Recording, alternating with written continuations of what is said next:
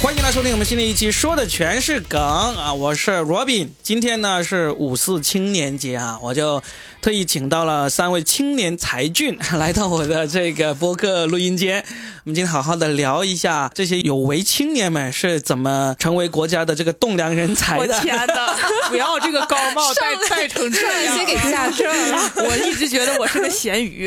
好，那么我们一号咸鱼是我们的大杨哥，大家好，我是大杨哥，我是一条咸鱼。啊我是一条咸鱼。呃，然后二号咸鱼是我们的大凡，Hello，大家好，我是大凡，二号咸鱼。大凡上一期给我们录了一期这个对粤语粤语的播客啊，那其实很明显他的普通话比他粤语更好听，啊，对对对，是的，是的，是的。更准。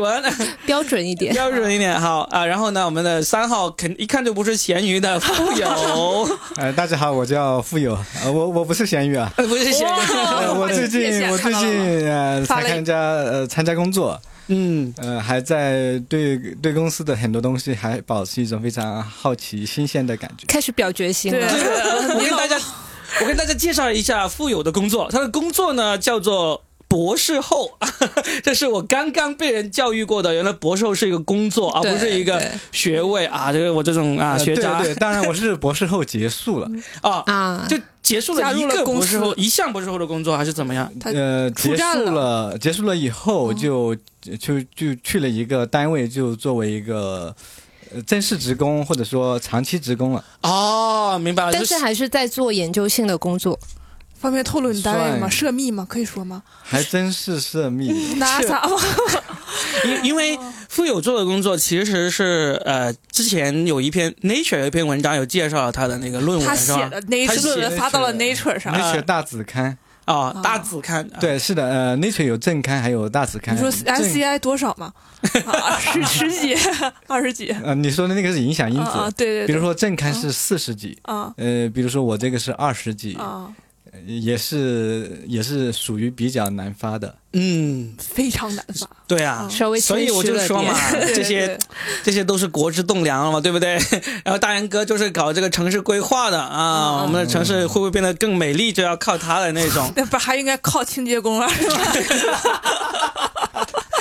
呃，然后大凡呢，就是这个语言学的博士，正在正在对，研究生不对，博士候选人。嗯，对，那在下就是一个本科生，所以这就是为什么是我来发起这个博客，是因为我想窥探一下各位强者的世界是怎么样的啊。我们就从这个富有先开始吧。我我我先想要代表听众来问一个问题，就是其实能够读到博士，然后做博士后这样的人，是不是从小就是学习特别好、特别拔尖、特别努力的这种人？呃，其实我觉得不是的。嗯首先，呃，施一公他就说过一句话：做做科研，他靠的不是。看 Robin 明显不知道谁是一对个。我我眼我眼中露出了你们谁谁谁做是好，我现在说完的，就呃施一公他就说过，做科研靠的不是智商。对啊，首先施一公呢，他是西湖大学的校长，嗯就是，嗯、他是属于生物学家，呃目前在国内属于是比较比较领袖型的，就有代表性的一个科研人物，包括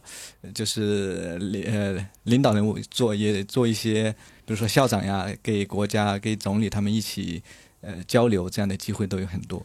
意见领袖吧，科研界的意见领袖。西湖大学心里面第一反应是，怎么听起来像个野鸡大学？不是，西湖原来是 原来清华是清华的，原来是清华的。啊，对，他是延宁的。他也不知道谁是闫宁。对对，我也不知道。OK，大人哥，你怎么这么了解我？因为毕竟跟你混对，了总而言之，就是一个很厉害的人啊，好。说过这个，然后我是认同的，嗯然后包括结合我自己的经历，嗯、我呢，呃，当然小小学是比较好啊，就是前几名考上比较好的初中，嗯。但是初高中以后是属于呃成绩比较普通的，比较普通是什么程度呢？就比如说在普通班可能排的比较靠前，到了科技班就属于呃排的倒数那种。包括考大学，我也是考了两次才考上了一个普通的一个一本，普通的一个普通的一个一本呀。所以你是复读了，对，就第一次不满意，然后呢，第二第一次次我是二本线都没上，是没有办法上上上二本大学没法上，三本是因为比较贵嘛，嗯 如果家里条件不好，可能就不会愿意去上。嗯对，所以我是考了两次才考上一所普通的二幺幺大学，嗯呃，不算就不算很靠前的。嗯然后在这所大学才算努力了一把，所以我是上了大学以后，呃学习才慢慢的进步，最后变成第一名。知耻而后勇嘛是。呃，对，倒也不用非得说成语，就是咱们这一期突然有文化了一把。然后，然后其实呃其实现在很多的博士啊，他还不是考的，当然也有考的，叫做申请考核制，对，就不是看你考的考试的那次成绩。就看你平时，当然也看啊，比如说看你本科、研究生的一个成绩，包括你的获奖啊，你的科研成果，诶，他觉得你可以，然后就把你要了，所以这里面就没有对这个成绩有特别的要求，所以就只要你愿意去读，然后可能也还可以啊，就那些履历方面，嗯，哎，就就读就能读博了。哎，其实读博士的人有没有从小就有想过说我以后会要读博士？有，的，有的，都我会有。认识有，我有你自己呢？我自己没有，我自己应该是到上研究生，就读硕士的时候，我会我才开始想说，我想要读博，啊，就是读着读着觉得，哎，自己其实是可以达到的，然后就向那方面去。是觉得有趣的，因为我是觉得我的学科很有趣，我对这个很感兴趣，所以我想要继续读。嗯但是其实对于我的这个兴趣，我当时的硕士导师他是没有很支持。就我硕一的时候，我就跟我的导师说，我说我以后是想要读博的。嗯，然后我导师就看了我一眼，他就说：“嗯，你把这个硕士论文写完之后，我们再来谈这个问题。啊，那大杨哥显然就是那种从小就有这个意愿说我要读博士那种人，是不是？对，这个跟我的家庭成长环境有关，因为我妈是个博导嗯啊，然后他是在就跟跟 Robin 讲，我跟你们俩没讲过，我妈是在她三十七岁的时候抛下了我去日本读了一个博士。嗯。哦，了不起这个很快会对讲，我预告一下，下一期因为母亲节播出那天，我就跟大杨哥已经约了另外一位呃我们的呃主播佳倩啊，一起来聊一聊我的超人妈妈这个话题啊。呃这这期可以先收着点。对，然后然 后然后，所以我是受我妈的影响，然后我爸跟我妈都是那种比较传统的知识分子，他们就是觉得你要读博啊。其实我当时申请过博士的，我研究生是在香港呃 HKU 读的，然后富有不是你，你是港科对不对？我是理工，理工啊，我是在那个香港大学读完了硕士之后，我是想申请博士的，然后但是奖学金没有，是不是全奖？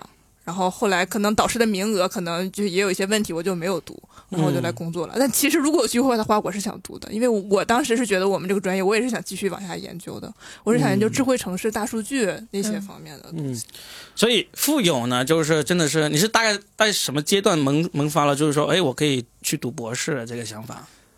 嗯，对，呃，上大学之前，我实际上那会儿不知道还有研究生这回事，当时，呃，可只是偶尔听说，就是那个是属于极少数的。嗯我是上大学以后，那个时候就开始专心学习，并且开始进实验室做科研了。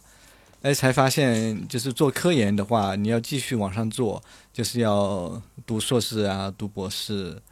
所以那会儿就是因为也开始做科研了。嗯，就有了这方面的追求，所以就那个时候就已经打算好后面要读硕士、读博士了。嗯，那我们这一期呢，其实最初的初衷呢是想要讲一讲，因为我我来录之前，可能就感觉在座各位，其实包括我自己，可能都是那种从小卷到大的那种学生。关于这个“卷”这个说法呢，就是“内卷”这个词已经流行了，应该有两三年了吧，在中国。嗯，然后现在用的越来越广泛，我们动不动就会说啊，你这个人好卷啊，什么之类的。那我们，所以呢，一开始先把各位的学历都介绍一番啊，大家都可能会觉得，哎，这些人可能就真的是从小卷到大的。那在我们正式开始聊之前，我想让那个我们的语言学博士啊，大凡来来跟大家说一下，其实“卷”这个词现在是我们用的有点过了，有点烂了。这个词是，呃，怎么说呢？也不能说它用的有点烂，只是说它的语义相比它之前的时候是发生了改变的。嗯因为“卷”“内卷”这个词一开始它是一个社会学、人类学上面的一个概念，嗯它就是说，当一个文化它发展到一个瓶颈、一个局限的时候，它就没有办法再往外再去延伸了，它只能往内。往内延伸的话呢，它只能往内的精细化、更精细的化的去发展。那呃，一开始的时候，我们中国在讲这个所谓内卷的时候，指的是比如说农业的内卷化，或者是手工业的内卷化。比如说，当一个事儿你原本只需要花八个小时就可以完成，后来你发现很多人会花十个小时去完成，而且人家完成的比你质量好，卖的价格还比你低，那你是不是你你为了去赢得这个商业上的竞争，你就必须花更多的时间、更多的成本去精细化，去去把这个。产产品更加的完善，把价格再压下来，所以这个就是所谓的内卷。那把它这个概念再延伸到我们日常的生活中的话，就有点像是学习啊。比如有的人你本来只需要六十分，大家差不多及格就可以了，大家都开心了。对，大家差不多开心了。你非一定要拿七十、八十、九十、一百，而且你你当每个人都考到七十分的时候，那么你唯一考六十分的那个就是不及格。嗯。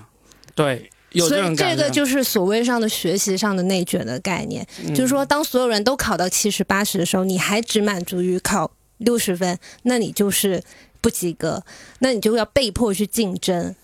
所以我觉得现在的内卷已经变成一个被迫竞争的一个概念。嗯，那行，那我们这一期其实并不是说要好好研究什么内卷，我们其实都是来分享我们自己的故事的。对，分享我们自己的故事。我们我们可以啊，把这个厘清了之后，我们就可以开始讲讲我们自己的故事。其实。来，我们先从学生时代开始，嗯，来说一说我们自己学生时代的内卷故事，有没有？我对这个太有共鸣了。就是我初中的时候，在我们哈尔滨是一个最好的初中，就是我们初中一共七十个人，哈尔滨最好的两个初高中有两个最好的高中，一个叫三中，一个叫师大附中。我们班七十个人，有四个四个人考上了这两个最好的高中。嗯，然后我们初中同学，我的初中同班同学是当年黑龙江，后来黑龙江省的高考状元，他是而且他是那种全国九个省考全国一卷，他是九省状元，知道吧？而且我们都是九零年、九一年，他是九三。年的，嗯，就是从小我就深深的在这种内卷的环境中长大，你知道这有多可怕吗？就是当你初一刚上学的时候，他们把初三的数学都学完了，啊，就超可怕。然后那个时候我们都我们是在竞赛班，然后每年初一他们我我是竞赛班里为数不多的几个不学竞赛的，他们就去参加一个什么希望希望杯啊、华罗庚杯啊，然后什么什么的，然后就是从小我就是被被他们卷到大的，你知道吗？就是。他们都太优秀了，然后我初中同班同学考上北大清华的，黑龙江省总共就四五十个吧，我们班考了十几个吧，可能也就，嗯，就是在那样一个环境里，我从小就知道了，我自己就是一个非常正常、普通、平庸的人，就想当一条咸鱼。然后后来我就上了一个重点高中的普通班，然后接下来发现，哎，我竟然可以考到全班前三什么的，我就感觉我操，好快乐。然后，然后我就去谈恋爱了。啊，我高换一个领域去卷是吧？然后我我高中就跟一个小男生。发生了可歌可泣的爱情故事。其实我在初中就谈恋爱了，然后我就是从小到大没怎么，我觉得我不是一个特别爱学习的人，真的，我每次就是对付对付拉倒了那种，然后就对付对付整个差不多，别人可能八十分就行了，但是我们同学都是九十分啊。然后对我上大学我也是这个态度，然后我是大学学城市规划画图嘛，正常老师留作业说今天我们画两张图，我的同学画四张，就是。没有必要，你知道吗？就是就是我们那张图，比如说一张图，正常可能我们画四个小图，他能一张图画画八个小图，而且画四张。就是我太我太讨厌这种。大杨哥的这个经历是一个学霸进入了一个学神班，就被卷到了，就是完整的诠释了被内卷的感觉。对 对对，我我真的不觉得我是一个学霸，你知道吗？我觉得我就是被迫从小养成了一些焦虑的习惯。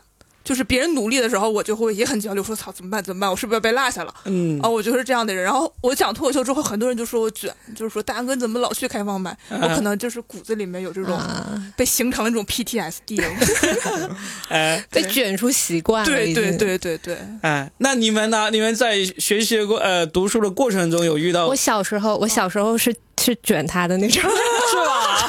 太讨厌了，你这种人。呃，初中以前吧，我小学，因为我小学也是上学早，嗯，然后我大概是四年级的时候就已经学完了六年级的东西，而且是全是竞赛的。因为我的爷爷是数学老师，然后我的小姨是英语老师，就等于我很多课都是上在家的时候就上完了，然后。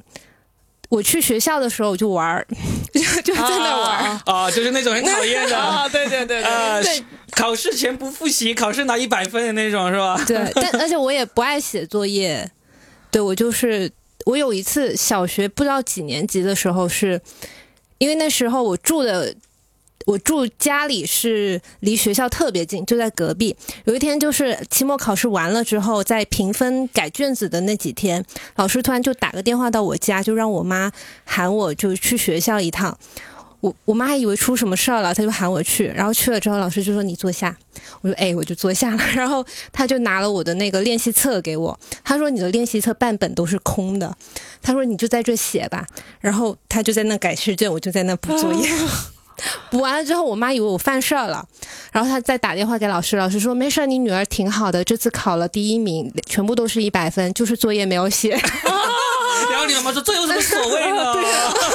我妈说她的作业都是我写的，真的，你妈妈会帮你写作业？我爸爸妈妈都会帮我写作业，嗯，因为我小学的时候，我爸妈是那种比较开明的父母吧，他们就会觉得小朋友。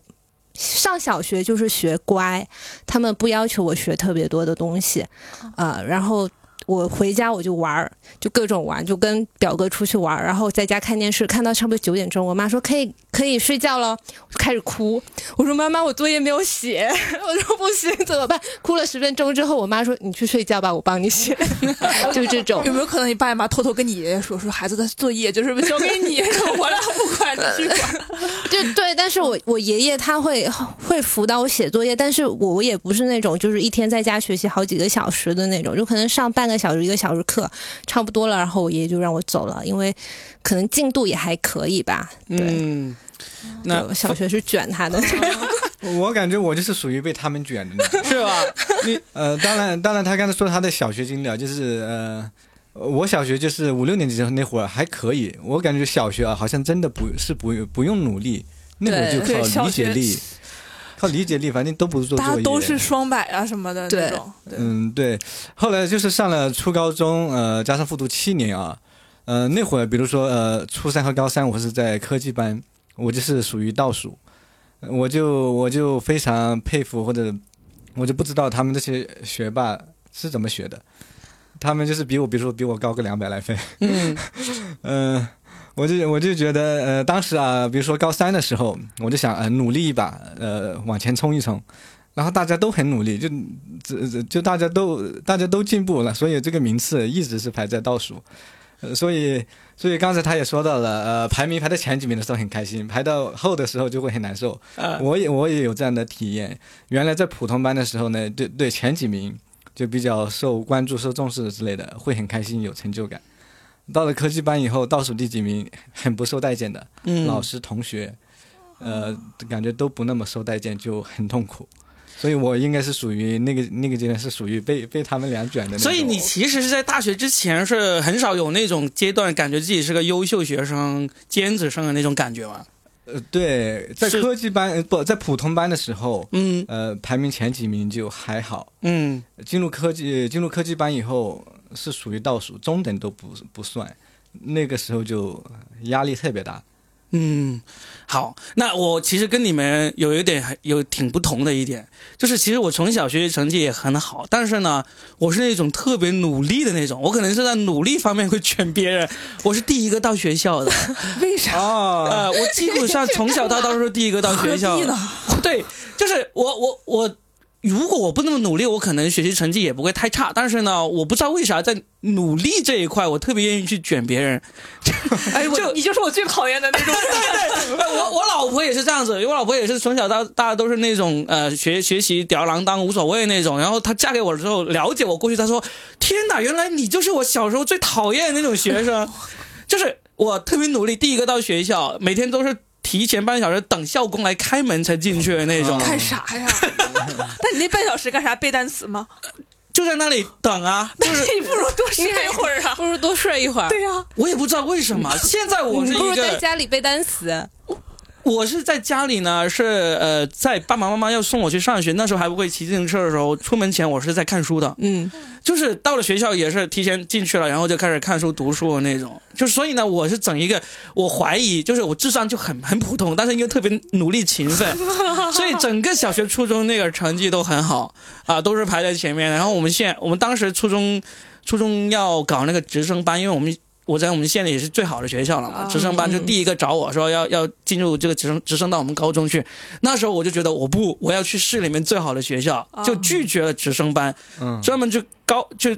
初中考试，然后考去我们市里面最好的那个学校，考上了，考上了，然后考上了之后呢，就像你说的，去到了那个什么科技班、尖子班的样子，能够去那所学校呢，有一个班是他他叫他叫做外县班，啊，就是把我们市 嗯。里面所有那些最尖子的考上的学生都集中在这个班。啊一进去就就傻眼了，这些人比你更努力，比你更聪明，是就完全开始被他们打压。我我老公也是这样的，我老公嗯他是在哈三中的尖刀班，高中的时候，我高中是在那个有个普通班，我初中是尖子班。然后我老公说他是那种高考、呃中考成绩很高，进了那个尖子班，然后去了之后就一直倒数，但他心态特别平和。嗯啊，就他们倒数后十名成立一个什么废柴联盟，就类似这样的，然后他们就很快乐，然后他们这帮人后来就一起考上了哈工大，然后他们就是在一起玩，就是他高考有六，我们他他们高考平均分六百六十分，满分嗯七百五十分，他都没有到他们班高考的平均分。然后，然后他今天跟我说，我说那你有啥用？最后不还是跟我结婚了吗？心态好啊，对我们俩心态都很好，就是因为被卷过，啊、所以现在在工作中都是那种非常就得过，哎，何必呢？就是这种心态。啊，我是特别平和的那种，就是我没有那种就是名次高几名低几名，然后就会不开心或者是开心，我完全没有这种。哇，我特别受这个影响。是吗？我你想我我，但是我我到了高中之后呢，是这样的，因为不是进入那个外线班嘛，嗯就就一下子就倒数啊。他这个外线班有没有一点歧视的感觉？有啊，他们他们呃没有歧视，大家都觉得我们就是外线来这个市里面的，就嗯没有这种感觉。啊，但是而且但是你外线班，大家一说你是外线班，就知道你是牛逼的人。啊，所以其实是没有就和 啊就和我刚才提到的实验班、科技班是一个类型的，是吗？对外线最牛逼的吧？啊，就是啊，你是外面考进来最牛逼的，对，因为他那个市，他就就六个班，他有五个班都是在这这个市里面本呃本地来招嘛，啊然后呢就有一个班就专门开放名额给这个这个市所下属的各个县啊里面，啊每个县只有几个名额考考上来的这种。啊，但是我在高一高二呢就颓废了两年，就是因为去了之后发现远远跟不上人家，而且还有个更重要的原因。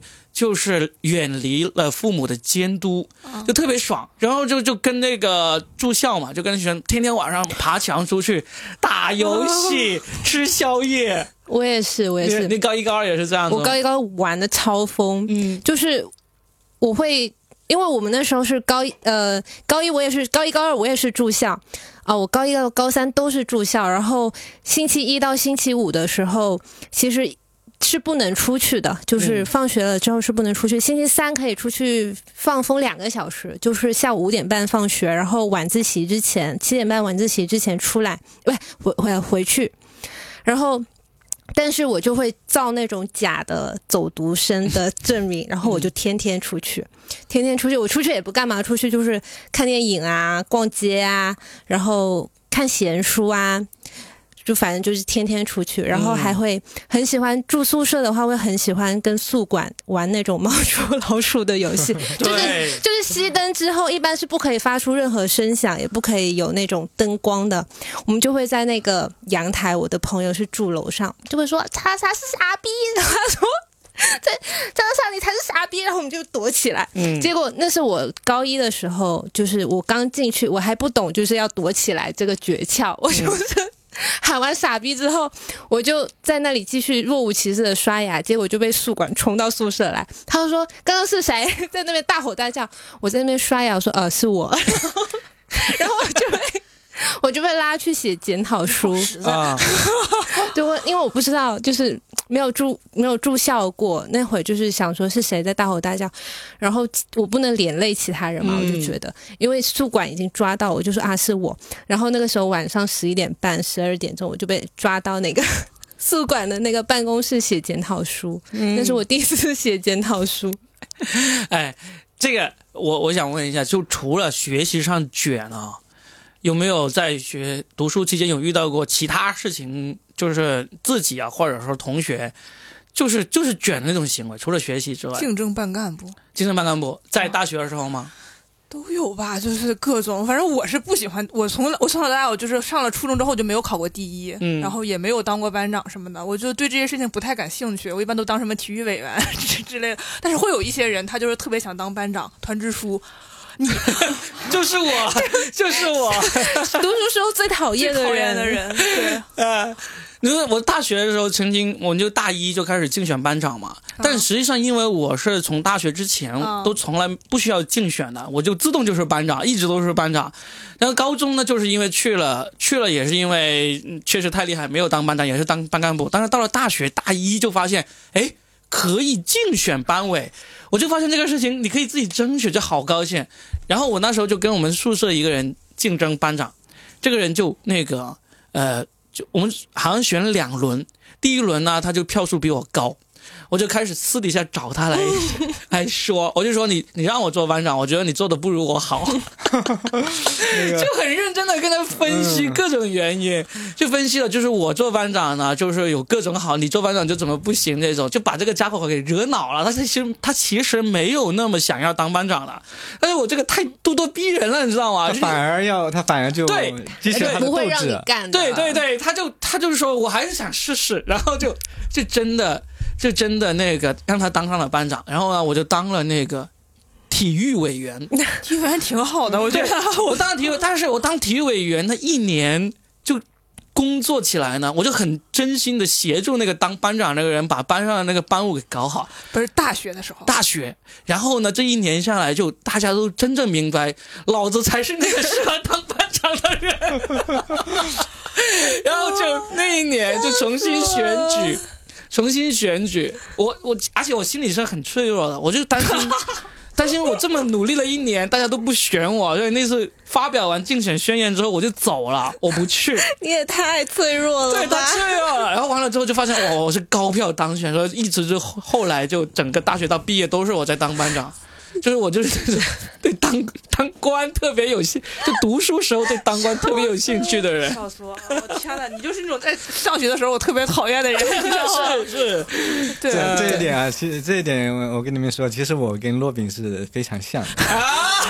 啊，啊，来说一说呃，好，呃呃，这首先呢，我是五年级就开始住校了，嗯，所以我就么小，对，所以我我我住校在学校就这个已经是习惯了，就不存在呃父父母管不管的。实际上父母从小就不管，因为他们嗯太忙了。嗯我是我是进入初中以后，绝大部分的时间都是班长或者学生会主席。哦，哇，我最呃如果按照大小来说，我最小的是高三的时候是副班长，这是我第一次做这么小的 那个学生干部。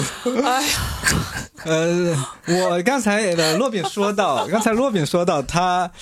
他呃，就是那个呃，小学、初中、呃，高中的时候就非常努力，然后学习也不错。我是属于比较努力，但是学习一般那种。呃，但是但是我我是我是去就是花可能花了比较多的时间精力去做这个学生干部去了，这点跟你很像。为什么要去做呢？保送加分，观影 我就是观影。我跟你们说，呃，不、呃没有什么保送加分的。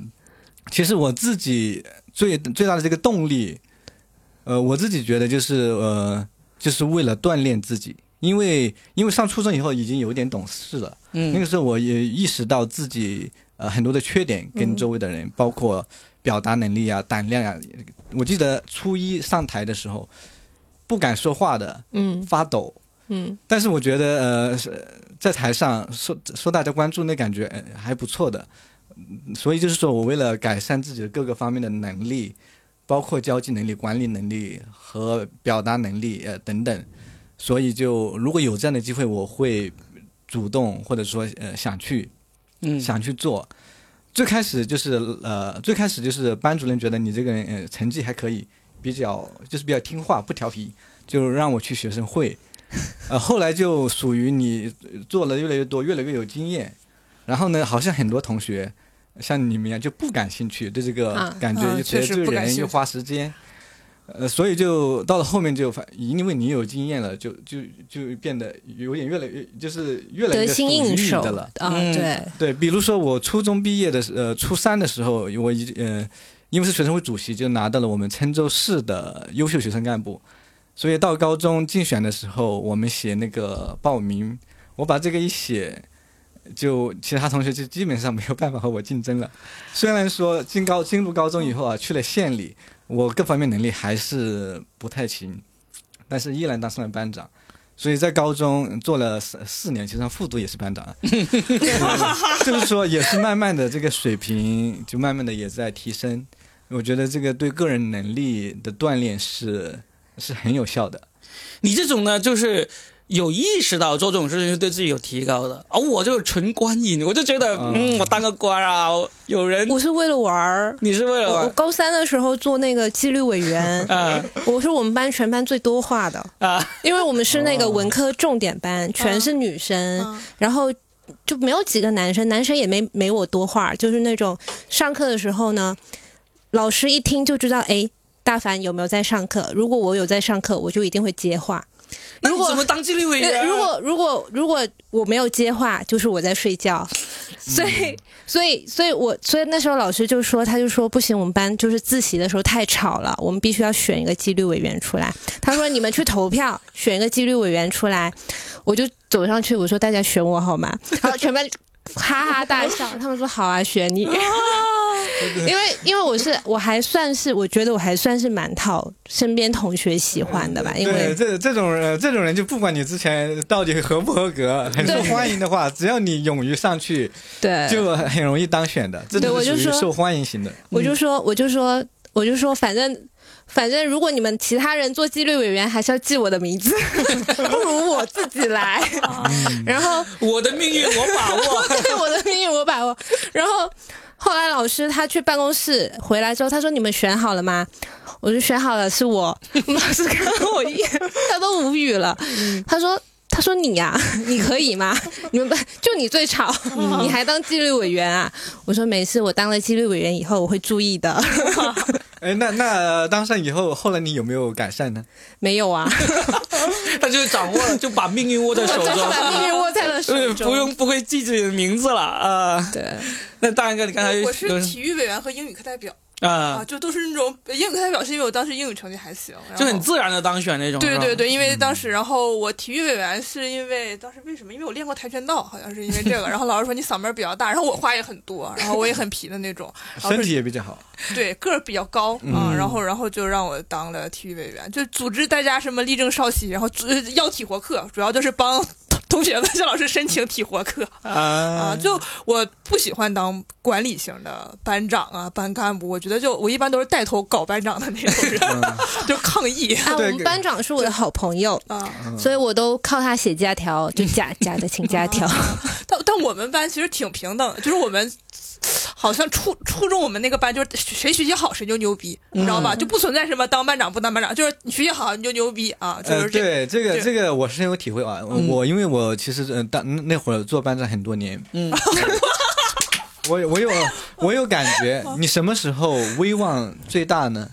就是当你的学习成绩在班里面还可以排在前面的时候，威望最大。对，当你比如说比如说呃，就是在科技班那会儿，我也是班长，比如说呃或者副班长，但是那会儿是倒数。说实话，我就感觉到很不受待见。是的，在学生时代还是要看成绩，成绩是最容易让一个人的威望高到最高巅峰的。对，因为这个学生时代嘛，就是你学习是你的主要业务，嗯你，的主干里面做的呃呃最好的可能会可能会相对更加的呃受尊重，或者说更有 威望一些。对。嗯哎，除了这种学习啊、当官啊这种会卷的话，学校里面还有没有什么其他事情？你们觉得也有可能是会在卷的男生比球鞋，啊，对，有吗？有有遇到穿过穿？衣服穿还有鞋子。鞋子跟书包，因为那时候大家都穿校服，嗯，对，所以哦，男生还会比发型。就你们自己都有做过这种事情吗？我没有，都没有是吧？我没有我你做过？哎，你你比什么年纪比较小吧？你是95你比什么？我比什么？啊，我我高中的时候是我们学校的校园形象大使，啊，就是比美，就是不是不是比美，嗯，就是就是真的就是玩儿，因为那时候我们学校第一届校园形象大使，大家都不知道是什么，就不知道为什么就搞了那个，嗯。然后就说你每个班选一个人上去作为你们班的形象代表，嗯，然后所有的高一高二二十个班，呃四十个班，对，嗯。四十个班，高一高二四十个班，然后选十个人出来去决赛这样子。然后那会儿我们班理所当然就是我，因为我是我们班真的是我我是我们班最皮的，班花说错，我是我是我们班最皮的，就是我们班所有那些有的没的事情就都是我在干，嗯，就比如说像那种校运会要组织搞一些什么活动，啊或者是黑板报，或者是我也不是说名义上的什么委员，但是哦。反正我就喜欢玩服务型的服务型的这种好人，就是就是很爱玩，我就觉得这个很好玩，我就我就上，嗯。然后他们就说那就你上啊，我说好嘞，然后那时候我们每个班派出的那个形象代表要拍照，嗯就一个一个一个在那个我们学校的那个天台花园那里拍拍照片，所有人上去都是这样。就拍完了，很很正经的就上去拍完了。然后我上去之后，我说可以比剪刀手吗？他说可以啊，你想怎么怎么拍都可以。我说那我就这样拍。啊，然后就比了两个剪刀手在拍，就后来出那个黑板出那个海报的时候，就四十个班里边儿就只有我是这样的，其他人都是怎样。然后心机啊，对，没有我不知道。然后然后结果。可能是因为这个比较弱智，然后所以我那会儿的票也是蛮高的，所以我就以高票就进了那个决赛。然后决赛的时候，就是你想干什么都可以，就是你想唱歌呀、跳舞啊、表演什么。我说那我就唱歌吧。然后，但是我唱歌我弹吉他也不好，我就说能不能找个人来帮我弹吉他，就是那种。伴奏，你来对唱，对对、嗯对，所以我我高中的时候真的就是很爱玩儿，嗯，对。哎你刚才说到这个，嗯，比美这种事情啊，你们学校里面有，没有在故意比美，我知道，我就想问这个，其实你们有没有很自然的会认为谁是系花，谁是校花这种？有没有就是大家都公认的这种？我高一那个班就是女生特别漂亮，就是属于我们选班花能选十个出来，啊，但是没有一种所谓的公认的那种。没有，因为就大家都漂亮，就是你有的人会喜欢那种气质的，你会觉得她特别好看；你选择那种喜欢那她特别好看，就真的特别特别可能是。你们 女生不知道。来，我问一下富有，男生你是不是？呃，学呃学生时代，我们呃男生啊私底下会去讨论谁呃最漂亮，谁是班花。当然，最后不一定会有结论啊，可能有有的班会有结论，反正会讨论谁漂亮。我老公他们班有一个特别牛逼的评价方法，是给啊女生画象限。就是第一象限就是啊。学习也好，长得也好看，就是正正；啊第二象限就是学习好，但是长得没那么好看，就是正负；第三象限就是负负，然后第四象限就是呃长得好看但是学习不好。他们讨论女生都说坐标点，我说这个人十十 嗯啊，这个人负八十，就是这种。你所以你们最后是根据综合得分选出 不是，这是我老公他们班，因为他们班是，这是我老公跟我讲，他们班总共就十几个女生，然后都学习特别好的那种。然后对我我我，但是我的班，我的班，我高中时候有一个小姑娘长得就是就。好看，而且她是比明显比我们会打扮，就是我因为我九一年生人嘛，我那时候上高中的时候零六年还是比较朴素的，大家没有现在的高中生那么那啥。但是那时候我那个同学，他就发型啊、衣服呀、什么的都是明显比我们高，就是时尚感强很多。你知道，当我们穿森马的时候，可能人家就穿的是那种，Nike。对对，不不是我觉得 Nike，就是那，就是可能比 Nike 还高一档的那种。有有，我们我们那时候也会有，就是我们高中的时候已经有人在背 Prada，对对，可能他背的就是 Prada，只是我不认识？因为我们学校有钱人还是挺多。嗯，对，高中的时候就已经是了啊！我跟你说，你们女生可能都被骗了。男生是一定会自然选出一个所谓的班花、没系花、有没有，校花的他们。有选，但是他们也说他们就是我们班是真的女漂亮女生好几个，嗯，就是都很好看，然后他们就说。他们叉叉叉全都要觉得，洗澡机会。他们就会觉得可以，他们就会说这五个都是班花，就这样子，就没有没有办法选出一个特别好看的。嗯，说到这个学生时代的卷，我刚才一直在问有没有别的卷，甚至在谈恋爱方面都会有人在卷，嗯，例如。我没有我我是我比谁谈的女朋友多？没错，那时候其实多呢，还在我那个年代，你谈的多呢，还是一个有点受鄙视的一个行为。啊，嗯是看谁追到的女生最漂亮，这个是有在、哦有在啊、有在有在啊攀比，那肯定那肯定有在在攀比的，而我就曾经有试过参与过这种竞争然后然后你 赢了吗？赢了吗？了。赢了，哎呀，原来原来你埋的这个线这么老长，就是因为等这儿呢啊！对，你就直接说嘛，不用这么这个铺垫有点太长了。再分享一下，分享一下。当时是这样子，我喂嫂子在听吗？他知道我跟他谈恋爱的时候，就第一时间把这个给坦白了。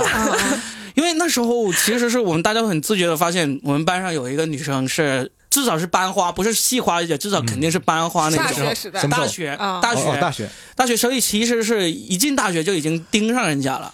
但是我那时候发现工作学生会工作更好玩，所以整一个大一期间都是没有去动手的。然后呢，就发现这个班花就开始谈恋爱了。不但谈恋爱，她学习成绩还是班上第一名那种。之后我们宿舍的人呢，就开始有人想要去追她，我就很鼓励我们宿舍的那个去追，鼓励他去追的目的就是为了了解清楚究竟难度高不高。然后很自然，我们宿舍那个人呢就败下阵来。那个班花跟他谈恋爱是我们另外一个系的一个男生，我们觉得不行，我要维护我们系的这个荣誉，他已经在谈了，然后你们产生了再去追他的想法。是我产生了这个哦是你就是他挖了别人的墙角，哦对哦，然后就这时候，因为我们宿舍有个男已经去追过然后被打败回来了之后呢，啊我们就开始分析怎么才能把这个八卦给追回来，就整个宿舍的人一起来分析怎么去追这个女生，然后我就把这所有的方法都默默的记下来了，然后就知道第一步，学习要好。嗯，因为我进了大学，学习成绩是倒数的，因为就热衷于做学生会啊，然后我就花了一年的时间把这个学习成绩也是拿到了前三，而且我那那一年拿到了一个非常让人从来没有人同时拿到这两个奖项的，第一个就是优秀学生干部，这是我每年都拿的，这有什么好卷的？对然后这是每年的，所以这个没有什么大不了。嗯，然后拿到了一个学习进步奖，哇，牛逼啊！就是学习进步奖是你你得要进步二十名才能拿到的就是你之，前多次，一次进步二十名。对。哎呀，就这个一次这个进很很值得鼓励的。真的是足足花了一个学期啊，你知道吗我俩？的表情都是 what？对啊，就是因为一开始就很差嘛，就会觉得不行，而且我真的是非常明确，那时候为了把学习成绩搞上去，就是为了要追这个女的，就真的把学习成绩也搞上去了，然后各方面，然后就开始去追她，从搞好学习成绩用了一个学期，追到手又用了一个学期，就足足用了一年的时间把这个 这个事情给完成了，就追到了，然后就谈了一年恋爱，哎，等一下是挖墙脚的，是真的是挖墙脚。就因为当时人家还在还在谈恋爱的，然后呢，真的是从挖人家墙角，被人家不断的拒绝，到后来慢慢接受我，到后来那个男生回来求那个女生不要离开他，就眼看着这一步一步的去，看你现在播出来之后，会有很多人骂你的。对对，这一段会剪掉。不会的，是 Robin 引以为傲的事情，怎么会剪掉的？是，但是那时候其实也是真心的，你就是想要追他，但是呢。就追你也可以毫无策略的追，也可以像我这样子有策略、有目的苦心，经营，韬光养晦。诡计多端，就是这样子，然后就到真的都到了大四的时候，为了前程奔忙的时候，大家慢慢慢慢就淡下来了嘛，淡下来，然后就嗯她跟她的前男友复合了吗？没有，她也没有，她也就在这实习的时候遇到了她的老公，很自然的就在啊啊，你好像有有了新的喜欢对象了，那我也有新的目标了，我要到深圳去，就这样子，就很自然的就没有什么轰惊天惊天动地的，那就就这样就分开了，完成了一个 life cycle，就感觉是。呃，罗本的这个经验非常值得我学习。我现在我现在知道为什么我找不到对象了。啊，你现在还是单身是吧？对嗯，为什么呢？当时怎么说呢？也有喜欢的女生，但是我喜欢的女生都不喜欢我。嗯 我很没有，所以在追女孩子方面其实是不是很自信的。嗯，我确实是因为有了大学那次经历之后呢，就自信了很多。特别有自信。哎但是大然哥，你不也是说你也是个海王吗？我是海王啊，但是、啊。但是我不卷呐，我就你是是海呀、但你是一次就一个，一次就一个，换的很快那呃，种。呃我也不是，我就是在暧昧期可能会跟很多人暧昧，但是确定了之后，我就会。就就那一个，就是嗯就是我我对我的海是理解为我空窗的时候，我可能对，会跟很多人暧昧，这个这个我觉得是正 OK 的 OK 的，就是我道德标准上都没有什么可以指责的地方。对啊，就是大家挑挑拣拣，对 对对，对方也是啊，对啊对方也是啊。那你们有没有见过一些？我听过一些你们的朋友有那种可以值得指责的故事呢？很多呀，但是都不能说，说完之后就没有这个朋友了。就就是说了之后就没有没有朋友，这个没有朋友了。但是我在谈恋爱里都是很真心的，必须是我喜欢这个人才会去，我不会说因为他帅，就是我要带着卷的目的，我没有，嗯我都是真的很喜欢他，我才会。但是但是谈恋爱这个是我之前有一个说法，就是就是你要用那个那个做实验的方法叫什么来？控制变量法。啊，对，嗯，嗯，对，就是你要用控制变量法来快点教一下我们队友啊，怎么控制变量我？听得很很认真，就是控制变量法，就是你你要搞清楚你最想要的是什么，就是你最想要的那个变量是什么。因为人你有很多可以衡量的标准，外貌、家境、学历、身高，whatever。然后，但是你就想，比如说我我最看重长相，我就是想要对方长得好看，对方是什么学历，就是我不我不在意，对方什么工作我也不在意，那你就找一个长相在你的标标准准上在你的嗯标准上的。嗯，然后找到了之后，你去跟他相处，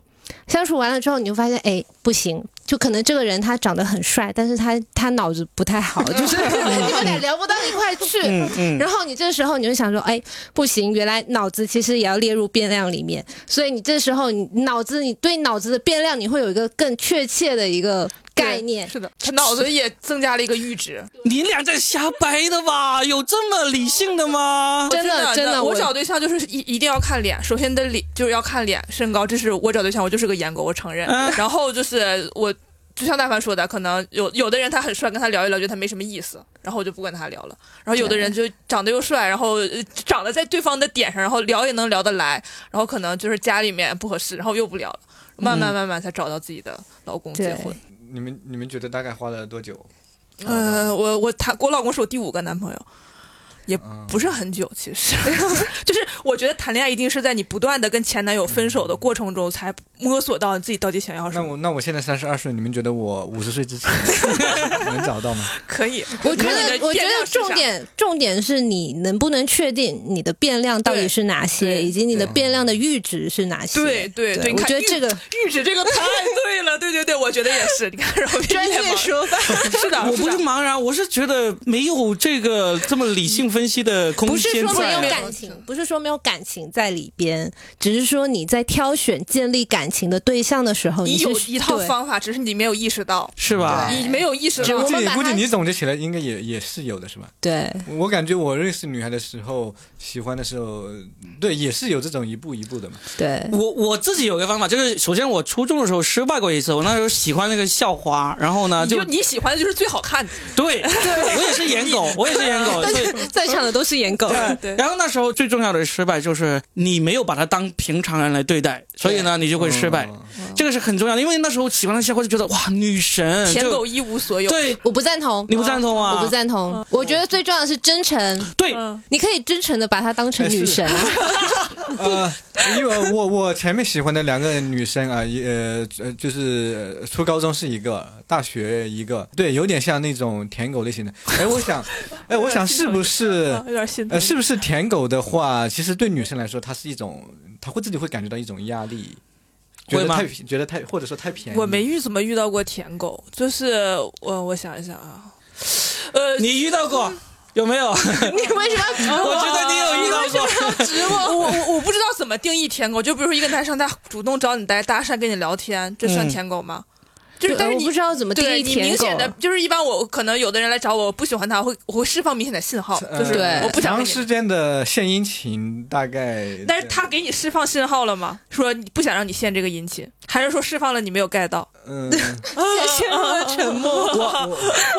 我我这样说吧，其实呢。当不当舔狗，就取决于对方接不接受你的舔。如果接受的话，其实你就不算舔狗了。对，他你这是一条鱼，你就成为了一条鱼。但是有很重要一点，刚才大凡说了，这个真诚是很重要的。对你跟他相处有一个很重要的点，就是你不要觉得我是低于你的，对你要跟他聊天、跟他说话的时候，如果他不是对你有反感，你就正常的交往，其实是很容易能够 get 到，就跟他接近、接近、接近，然后呢，你会发现自己适不适合的。就是我觉得男生女生其实都一样，就是喜欢对方不是一件可耻的事情。，对，我觉得 Robin 刚刚想说的是这个意思，就是说喜欢对方不是一个可耻的事情，不需要把自己放在低位。就是你喜欢就喜欢，你坦坦荡荡的去喜欢，你想对对方好就坦坦荡荡对对方好，这是一个真诚的表现。嗯，对对的，对的啊。总而言之，刚才被罗宾卷到了。哎哎，谢谢我们的富有又把话题回拉回到我们应该聊的那个方面了。感觉一聊到感情这一方面，大家话匣子都容易打开。我们后面再找一期来聊一聊这一块哈。那回到我们这一期，那在工作上。有没有遇到？我们刚才谈的很多都是学校学生时代的那种卷的嘛，在工作上遇到卷的，哎，哎，我他我老板是个卷，你知道，就是我觉得我不知道是不是当老板的人，他就是会发自内心的热爱这个行业。嗯有一天问我说，我是搞城市规划的嘛，就是画图的。他说陈阳，我觉得你八小时之外阅读城市规划专业文献的时长还不够。我说八小时之外，我为什么还要阅读城市规划专业文献？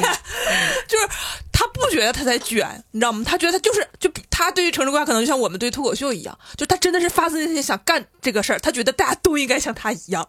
我觉得我就被他卷到了，就是嗯这对我来说只是一个工作，我只是想把这个工作做完就 OK 了，对吧？你甲方交代的事情我做好了就得了，但他觉得甲方交代我们做的东西之后，我们必须要多想一步啊，我们一定要想的比甲方多。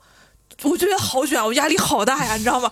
就是我我没有把工作看到那么神圣的地位，然后还有一些就是。还有一些鸡血吧，鸡血和卷还不一样。还有一些刚入职的小朋友，因为我工作已经第五年了，就是可以带自己当项目负责人什么的。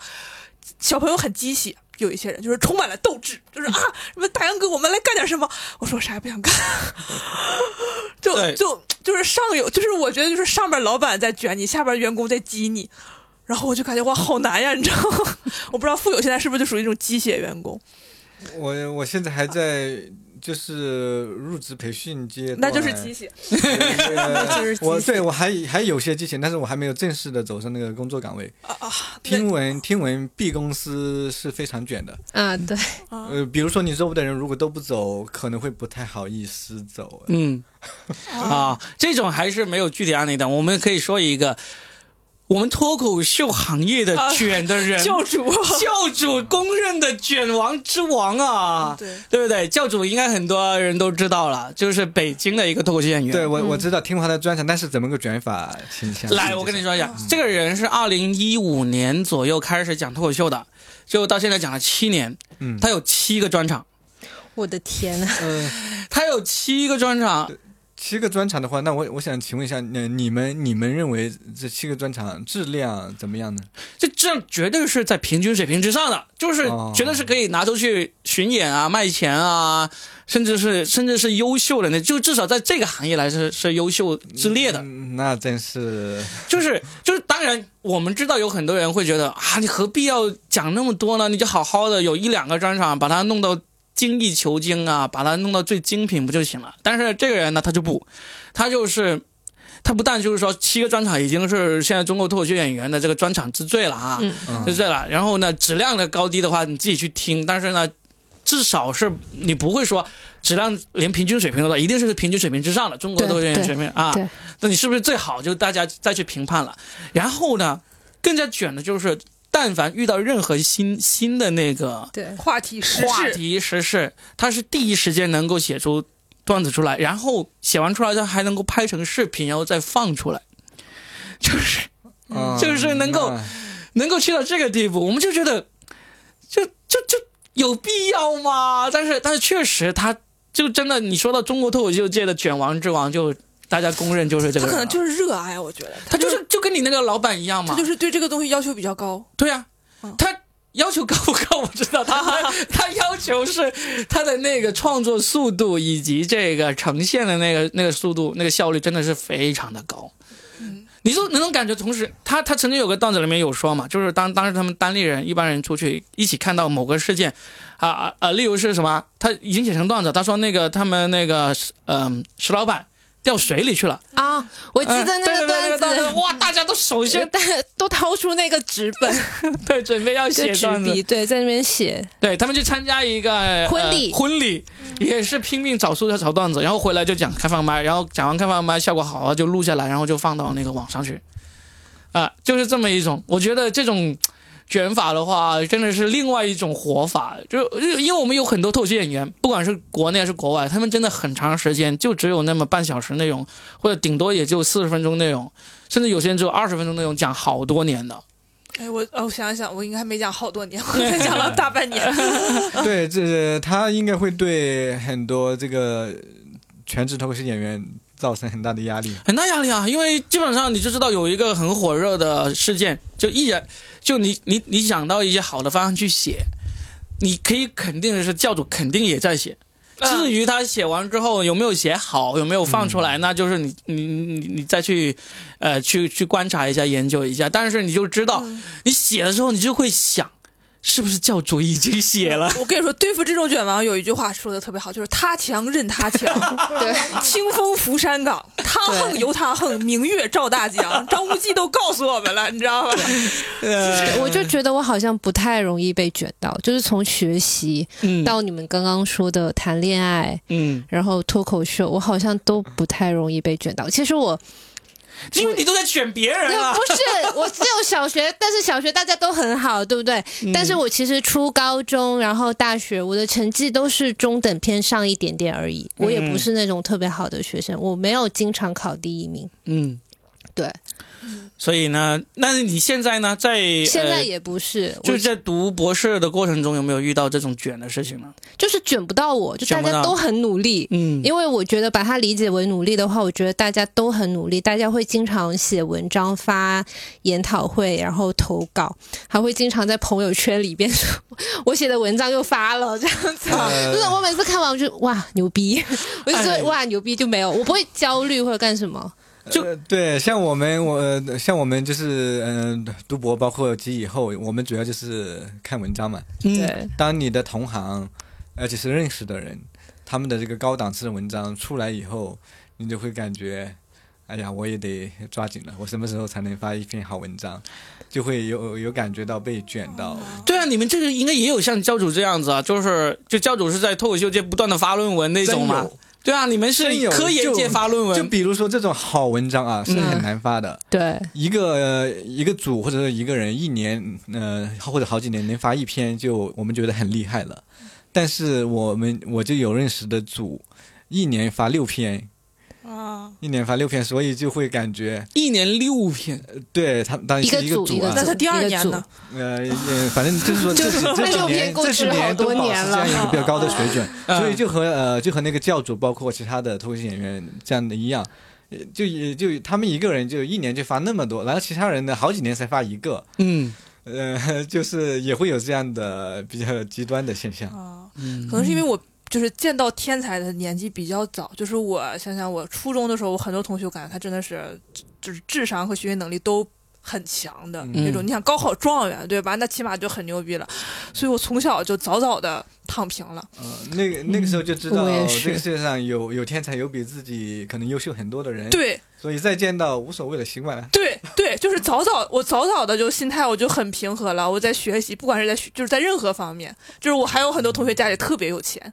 啊，就是非常有钱，就是家里就是好好几个亿的那种，还有人长得特别帅，而且又帅学又好，就是你见过太多优秀的人之后，你觉得啊，随便啊，牛逼，就跟大白一样牛逼啊，好像我，靠过牛逼我靠遇见过对我靠牛逼，你你你过你的，我过我的，我觉得就是不被卷到，就是你自己内心要自洽，嗯，就是你认准自己的赛道，你就在你就在自己过你自己的就好了，他爱干啥干啥呗。我有一个自洽的赛道，就是也是我高中的时候我的朋友告诉我的。他说人生是公平的，他有个人生公平论，嗯就是说人生是公平的。如果一个人就是又好看又聪明，成绩特别好，然后家里又特别有钱，呃，运动也特别好，那他有可能会很早死，就是可能被车撞。我在心里想的也是这个，我想他死的早啊。所以他就说，所以像我们这样子其实刚刚好，就是你所有的东西呢，你不管所有的东西都是中等偏上一点点，对，刚刚好，长命百岁，害行，就是我的人生理论就是害行。就是长命百岁。对，就我还想，如果以后要开脱口秀厂牌，就叫害行吧，这是我的人生哲学，就是害行就可以。哪个害？东北口音害行，我知道我知道就就是就是用中文你厉用哪个害的害嘛，就是为害行。害行那我就要长命百岁了。长命。哦，哎，对对，你说到这个，我好像有一次，呃，在脱口秀的那个，哎呀，就像在我们开放麦的群里面有说过嘛，我说将来我要是要再做一个厂牌的话，那就是三斗米我，叫叫七三斗米，还是七斗米来着？叫三斗米，啊就是因为五斗米的话，你就会为此为此而折腰嘛，对吧？嗯，呃，三斗米就够了，我就可以腰杆站得直直的来做这个事情。啊、嗯，所以也是一种不想卷的这么一种态度。对，我我觉得富有还是想卷的，我觉得富有有卷的心，对。我觉得富有现在想谈恋爱。跃跃欲了，试，对，我想，对，我想谈恋试爱。他，呃，卷不卷这个东西啊，嗯，其实以前上学那个时候就就就不知道，就是，呃当然可能很多时候是呃被卷的那种，嗯。其实也没有体会到，也没有体会到那个卷这个东西嘛。当时，呃，当时对学习上不是那么的拔尖，但是当时是当时是中中上水平，呃，中大部分时候是中上水平。那个时候我我对自己的要求是就是可以了。嗯，可以了，然后因为当时我是很多精力花在管理方面，经营啊，管理。观影，学生会，对对对，呃往那方面去了。所以后来上大学以后，就是这些方面我把它基本放下了，嗯所以全身心投入到学习上来了，就就上来了。就是就是你彼此消长，你你把很多精力投入到一个方面，自然而然会就会会进步。所以当时也没有感觉到卷，就是你你如果想得到更多，或者说想变得更优秀，就多付出一点。这都是我感觉在任何自然而然的在事任何环境下应该都是有这样的一个状态吧。嗯，啊，我们这一期呢，就在五四青年节的时候 聊了聊了一聊大家从小到大的一些卷别人或者被别人卷这些事情嘛。反正就我相信这一期完了之后呢，我会收到很多私信或者评论来问富有的那个联系方式。你可以 放一个富有的照片，你放富有的那个论文的名字，对对其实富有的外形各方面都很好啊，就啊就是没有学到这个追女孩子技巧。